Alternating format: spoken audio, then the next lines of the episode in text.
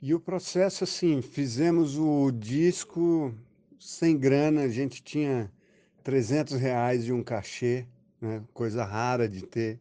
A gente sondou os estúdios aqui em Londrina e a grana não dava para fazer a gravação das quatro músicas que a gente queria a princípio, né?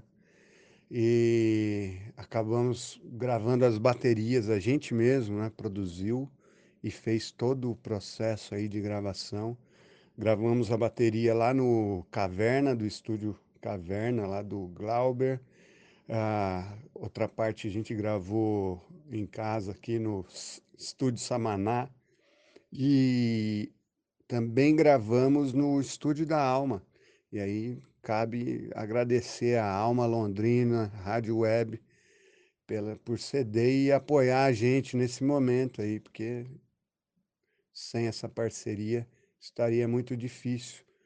É, espero que as pessoas gostem aí do disco e, e curtam, compartilhem